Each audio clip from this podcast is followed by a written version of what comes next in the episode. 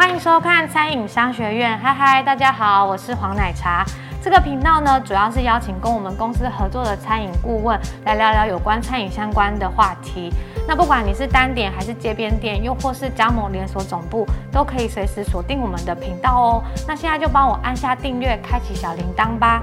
那这集我们邀请的是林玉君顾问。那我们想要请教顾问哦，现在三级降到二级的状态，疫情的关系降到二级嘛？那其实有一些店家已经开始慢慢的开放内用了。那想要请教的是说内用，然后跟外带外送这三个不同的形态，我们应该要怎么去拿捏？有没有什么样的策略可以去应用？这其实是一个目前比较难思考的问题，不过还是有逻辑。基本上我们先想说，在这解封的时候，我们是要公事还是守事？那以内用，我们都知道，虽然内用可能会占比较多的营收占比。然后那个单价也会高，可是目前大家都怕怕的。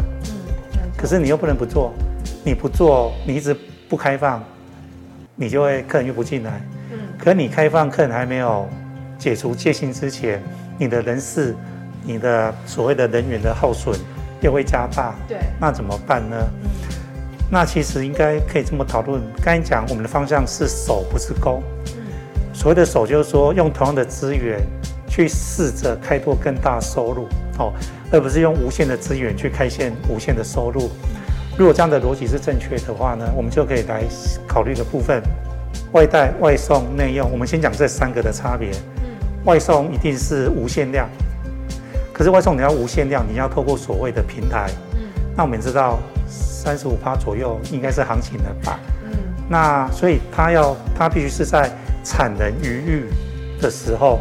去操作部分，没错。好，譬如说，我哪个餐企的生意是好的，或是餐企的内用还是说外带是好的，这时候呢，你的外送，你的所谓的外送的部分呢，就尽量缩小规模。嗯。可是你可以把你这刚才讲的内用的那种能量，用到所谓非餐企的能量。嗯。哦，去用同样的食材去做不同的变更，这时候你的。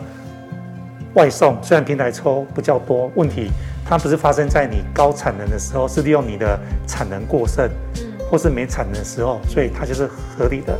嗯，那内用，内用我们知道要食材，要人力，要人员。对。那人力应该是这么讲，就是从你的动线调整，就是说这时候那个店店门口的外带应该还是不能少，所以你应该就是说同样的食材。透过不同的调理跟摆盘，让它可以内用跟外带是兼具，不要傻傻的哈，每内用跟外带完全是不同材料，因为这时候我们要的是手势，用合理的资源去逐步拓展效应，而不是像正常的父亲节、母亲节、情人节哦，你用各种特殊的套餐去卖最贵的价格，所以策略决定了我们现在的做法。那在外带。那基本上可以互相的引流，哦，譬如说先这样子，外带可以积积点，嗯，你外带譬如说一百块可以一点，那一点可能就是十块钱。那假设呢，你做到外带外带外带，哎，你这积分可以积到，然后内用可以最高可能可以扣抵二十五 percent，随便的哈一个概念，这时候顾客就会有感觉，哎，带带带，哎。我这边基本已经可以去吃那个餐了哦，哦，那那来试看看好了。可是你现在是有优惠来来诱惑他吗？所以有时候就透过我们这三个，甚至外送也可以，你可以把卡片放在里面，透过给他们优惠来扣底。那他不扣底也没发生嘛，那他扣底了，啊，本来他也不会来，因为这个才来，所以你也是赚了。所以基本上我们如果透过动线食材。跟那个产能的那个尖离峰来错开这三个，然后透过一个所谓的行销，譬如说几点，把这三个效益把它引流到内用，我觉得这是这个时候应该是以有限资源做出最好的效益的一个方法，大概是这样子。听完顾问刚刚对于内用、外送、外带这三个部分的拿捏的分享。我们也可以利用行销的基点的方式，再去互相的运用跟尖峰离峰的时间。那如果您有任何的问题跟想法，也都欢迎在影片底下留言跟我们分享哦。